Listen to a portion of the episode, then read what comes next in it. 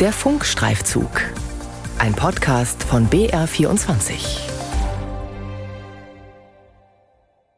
Olivia ist 16 Jahre alt und hat Anorexie. Innerhalb mehrerer Monate hat sie 18 Kilo verloren. Ein lebensbedrohlicher Zustand. Einen Therapieplatz hat sie lange nicht gefunden. Als ich an meinem tiefsten Punkt war, habe ich einfach nur permanent gesagt, ich brauche Therapie. Und ich glaube, es wäre auch nicht so weit gekommen, wenn ich Therapie bekommen hätte. 19 Wochen, also fast fünf Monate vergehen im Schnitt in Bayern, bis jemand in psychischer Not eine Therapie beginnen kann. Dabei hatte Bundesgesundheitsminister Karl Lauterbach das bereits im Februar dieses Jahres als Skandal bezeichnet und Verbesserungen angekündigt. Was ist aus dieser Ankündigung geworden?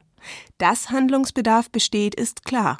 Denn durchs Warten wird eine Depression, eine Angsterkrankung oder eine Essstörung in der Regel nicht besser.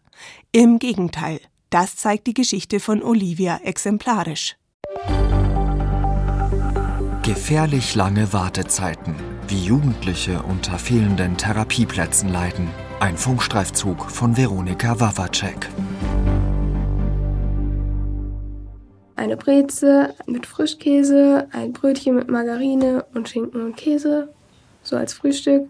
Und dann als erste Zwischenmahlzeit einen Müsli-Riegel zum Beispiel mittags, keine Ahnung, ich mag so Sandwiches voll gerne, so Fertig-Sandwiches oder Müsli-Bowls oder so. Da kriegt man auch leicht Rezepte.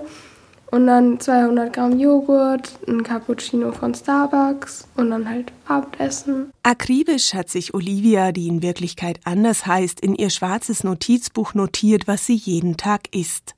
Durch ihre Anorexie hat sie das Gefühl für Hunger und für angemessene Portionen verloren man kann sich das gar nicht vorstellen. Man ist so gefangen in dieser Krankheit. Man, man kapiert nichts mehr.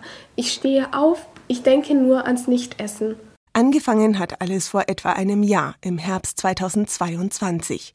Zunächst ging es gar nicht so sehr ums Abnehmen, eher darum, Kontrolle zu bekommen über das, was sie zu sich nahm. Heute sagt sie, es sei auch darum gegangen, irgendwie wieder eine Kontrolle über ihr Leben zu bekommen, das aus den Fugen geraten war. Es gibt nichts, worüber man so viel entscheiden kann, wie über das, was man zu sich nimmt. Das, das, also okay, außer man wird jetzt sondiert, aber davor kann niemand einen zwingen, was zu essen. Ständig kreisten ihre Gedanken um die Nahrungsaufnahme, um Kalorien. Sie kochte für ihre Familie, aß selbst aber kaum. Im Dezember dann hatte sie erstmals das Gefühl, dass sie da nicht mehr allein rauskommen könnte. Ich habe auch ganz schön schnell gemerkt, okay, ich habe ein Problem und bin dann auch ziemlich früh äh, zu meiner Mama gegangen. Ich glaube, da hatte ich zwei oder drei Kilo vielleicht höchstens abgenommen, also noch nicht so wahnsinnig viel. Und habe dann gesagt, Mama, ich brauche da Hilfe. Es war der Beginn einer langen Odyssee, die im Januar bei einer Beratungsstelle begann und im Mai in einer bayerischen Klinik auf der geschlossenen Station endete. Olivia sagt, sie sei seit März auf gepackten Koffern gesessen. Sie wollte in eine psychosomatische Klinik, die auf Essstörungen spezialisiert ist. Die Einrichtungen aber hätten sie abgewiesen, so erzählt sie es, aus unterschiedlichen Gründen. Weil sie eine Lebensmittelunverträglichkeit hat, die in den standardisierten Essensplänen nicht berücksichtigt werden könne, so habe eine der Kliniken die Ablehnung begründet. Eine andere Klinik in Baden-Württemberg habe verlangt, dass ihre Eltern der Olanzapin-Gabe zustimmen, einem Neuroleptikum, das eigentlich bei Schizophrenie eingesetzt wird. Und in einer weiteren Klinik war man der Meinung, Olivia sei nicht wirklich motiviert, an ihrer Anorexie zu arbeiten. So erinnert sich die 16-Jährige. Ja, ich habe die Ärztin quasi so lange genervt, bis sie mich auf die Warteliste gelassen hat. Und dann hat die noch gesagt, ja, vier bis sechs Wochen und dann kann ich kommen ich glaube, es waren sieben oder so, acht. Das war auch ganz schön anstrengend dann zu Hause, weil ich halt vom Gewicht her wirklich einfach gefährdet war. Mit jeder Woche Wartezeit auf einen Platz in einer psychosomatischen Klinik nahm sie weiter ab. Endlich dort war sie schon so krank, dass ihr Gewicht trotzdem weiter nach unten ging. Am Ende hatte sie insgesamt 18 Kilo verloren. Ihr Zustand wurde als lebensbedrohlich eingestuft. Fünf Wochen kam sie deshalb auf eine geschlossene Station in der Kinder- und Jugendpsychiatrie mit Richterbeschluss, also auf eine Notfallstation. Dort wird gewährleistet, dass das Kind überlebt. Für Psychotherapie ist in der Regel kaum Kapazität. Je länger das Warten, desto schlechter der Zustand, bestätigt Professor Ulrich Voderholzer, ärztlicher Direktor und Chefarzt im Fachzentrum für Psychosomatik und Psychotherapie in der Schönklinik Roseneck. Je länger die Krankheit besteht, desto schwerer wird dann eine Behandlung. Also wenn da keine rasche Therapie erfolgt, dann verschlimmert es sogar die Krankheit. Seine psychosomatische Klinik ist spezialisiert auf Essstörungen. Sechs bis zwölf Wochen wartet man dort auf einen Platz. Wenn Kinder oder Jugendliche allerdings eine gewisse Gewichtsgrenze unterschreiten, nimmt Voderholzer sie nicht auf. Er hat keine Notfallstation. Wie lange man auf einen Platz in einer bayerischen Kinder- und Jugendpsychiatrie wartet, die einen Versorgungsauftrag hat, dazu gibt es beim Bayerischen Bezirketag, der für die Bezirkskliniken zuständig ist, keine Zahlen. Aber es ist tatsächlich so, dass die Wartezeiten auf dem Therapieplatz lange sind, sagt Celia Wenk-Wolf, die beim Bayerischen Bezirketag das Referat für Gesundheit und Psychiatrie leitet. Brauche jemand einen Platz auf einer geschlossenen Station, weil es sich um Fremd- oder, wie in Olivias Fall, Eigengefährdung handle, so gebe es in diesen Fällen immer einen Platz. Muss es also immer brennen, bevor man Hilfe bekommt? In gewisser Weise schon, meint Celia Wenk-Wolf. Eine einfache Lösung aber für die Misere sieht sie nicht. Das Hauptproblem sei der Personalmangel in den Kliniken, weshalb Betten nicht ausreichend belegt werden könnten. Aber sie nennt auch die unzureichende ambulante Versorgung bei niedergelassenen Therapeuten und Therapeutinnen.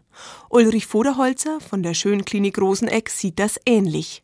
Ich meine schon, dass wenn die ambulante Behandlung besser wäre, dann müssten nicht so viele auch stationär kommen. Mit dieser Meinung ist er nicht allein. Schon 2017 kam eine Befragung des Sachverständigenrats Gesundheit zum Schluss, gäbe es mehr ambulante Angebote, würden nicht fälschlicherweise die Notfallstationen der Kliniken in Anspruch genommen. Ursache hierfür wären die langen Wartezeiten auf einen Platz bei einem niedergelassenen Therapeuten, ergab sich damals aus der Befragung.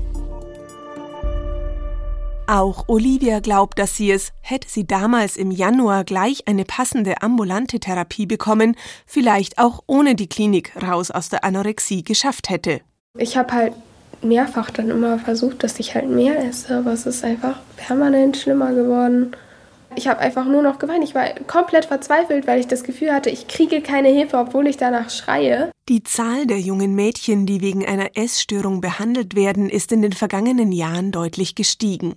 Laut DAK-Report um über 50 Prozent im Jahr 2022 im Vergleich zu 2019. Die Zahl der Kinder und Jugendlichen, die einen Behandlungsbedarf hätten, steige seit Jahren, sagt auch der ärztliche Direktor der Roseneck-Klinik Ulrich Voderholzer heute und vor 20 Jahren das zu vergleichen, das ist also schwierig. Es gibt immer auch die Argumente, dass eben früher Kinder mit Problemen besser aufgefangen wurden durch Großfamilien oder ähm, irgendwie äh, besser integriert waren und heutzutage eben auch die Wahrnehmung oder Erkennungsrate höher ist und deswegen der Behandlungsbedarf steigt. Aber es gibt schon Hinweise auch dafür, dass es tatsächlich mehr werden. Und die Corona-Pandemie hat das Ganze nochmal beschleunigt. Dabei waren schon vor Corona Therapieplätze für Kinder und Jugendliche knapp und Wartelisten lang.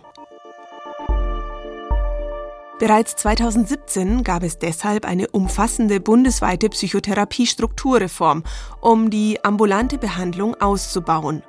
Psychotherapeuten müssen seither, ähnlich den Hausärzten, eine Telefonsprechstunde anbieten. Für die Hilfesuchenden heißt das aber nicht, dass sie dadurch schneller einen Therapieplatz bekommen. An den Wartezeiten hat die Reform nichts geändert, das bestätigte der gemeinsame Bundesausschuss in diesem Herbst. Und für die Hilfesuchenden hat sich die Situation damit auch nicht verbessert. Denn bis eine Therapie wirklich startet, warten 40 Prozent der Fälle länger als ein halbes Jahr und jeder dritte bis zu sechs Monate. Ein Zeitraum, in dem sich gerade in jungen Jahren viel verändern kann, sagt die Tölzer Kinder- und Jugendpsychotherapeutin Christina Spohr. Je länger ich nichts tue, umso schlimmer wird es in der Regel. Das ist mit Entzündungen so, das ist eben mit der Seele auch so. Christina Spohr ist approbierte Verhaltenstherapeutin in Bad Tölz. Sie hat also die Zulassung und sie hätte auch freie Kapazitäten. Sie könnte Kinder und Jugendliche aufnehmen. Allein Sie hat keinen der durch die Kassenärztliche Vereinigung begrenzten und teuren Kassensitze und kann damit nicht mit den Krankenkassen abrechnen. Die Patienten und Patientinnen müssen selbst zahlen, so wie Andrea, die in Wirklichkeit anders heißt und Mutter einer Tochter ist, die unter akuten Angstzuständen leidet. Sie war verzweifelt auf der Suche nach professioneller Hilfe.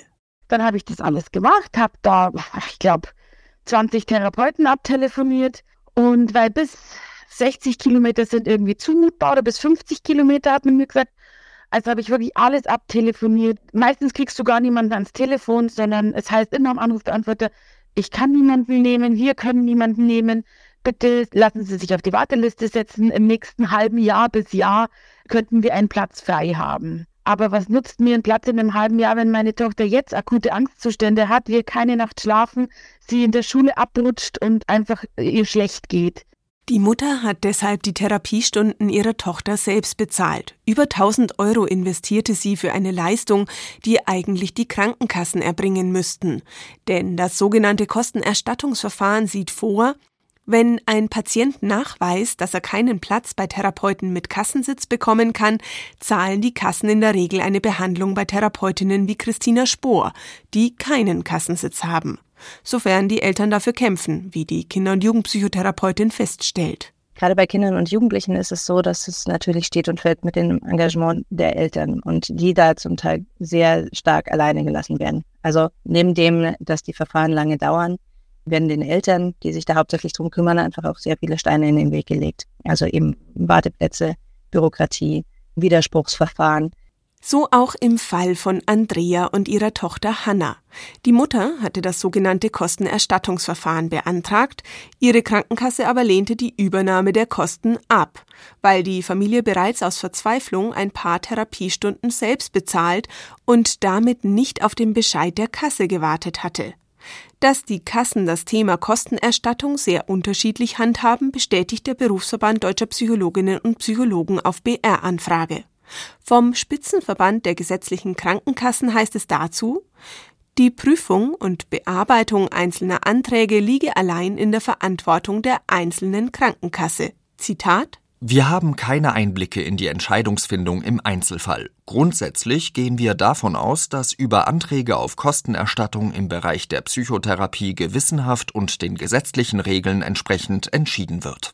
Tatsächlich greift die Kostenerstattung laut Spitzenverband der gesetzlichen Krankenkassen erst dann, wenn die Leistungen im Rahmen des Sachleistungsprinzips ausgeschöpft seien und die Behandlung unaufschiebbar sei. Aber was ist unaufschiebbar? Therapeutin Christina Spohr hält die bisherigen Regelungen für zu schwammig und sieht deshalb die Politik in der Pflicht. Diese müsse einen entsprechenden gesetzlichen Rahmen schaffen, um Kindern und Jugendlichen schneller zu helfen. Gesetzliche Änderungen hatte Bundesgesundheitsminister Karl Lauterbach bereits im Februar mit sogenannten Sonderbedarfszulassungen für Kinder- und Jugendpsychotherapeuten angekündigt. Zwei Monate später, im April, stellte er im Bundestag fest, die Kinder sind in psychischer Not. Da kann es nicht sein, dass Kinder ein Jahr lang auf einen Therapieplatz warten, weil wir nicht genug Therapeutinnen und Therapeuten haben. Daher werden wir mit Sonderbedarfen, werden wir hier den Bedarf decken. Daran wird intensiv gearbeitet. Auf unsere Frage nach dem aktuellen Stand heißt es aus dem Bundesgesundheitsministerium, vielfältige Aspekte würden derzeit geprüft, wie die Wartezeiten auf einen Behandlungsplatz reduziert werden könnten. Es bleibt bei der vagen Aussage, die gesetzlichen Änderungen zur Verbesserung der psychotherapeutischen Versorgung sollen in ein kommendes Gesetzgebungsverfahren eingebracht werden. Die entsprechenden Prüfungen dauern zurzeit an. Hanna, das Mädchen mit den Angststörungen, habe in der Therapie Fortschritte gemacht, erzählt ihre Mutter Andrea.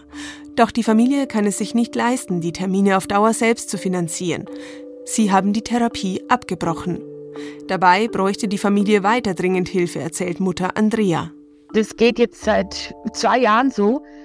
Ich komme auf dem Zahnfleisch daher, weil ich jede Nacht bei ihr schlafen muss mir geht es nicht mehr gut damit. Das, das belastet eine Ehe, das belastet eine Familie.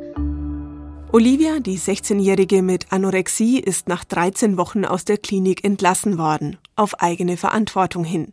Sie macht jetzt eine ambulante Therapie.